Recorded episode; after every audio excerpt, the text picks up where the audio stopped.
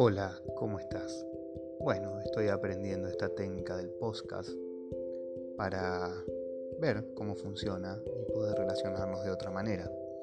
La idea es poder compartir contenido, información y todo lo que refiera al hacer de Senda Origen para poder llegar a un público más amplio y para poder aportar lo que vemos como de valor en Senda Origen. Las las asesorías con respecto al ser y el hacer espiritual que cada uno elija como su manera de relacionarse con el mundo espiritual en la vida. Solo eso por esta vez. Así que muchas gracias.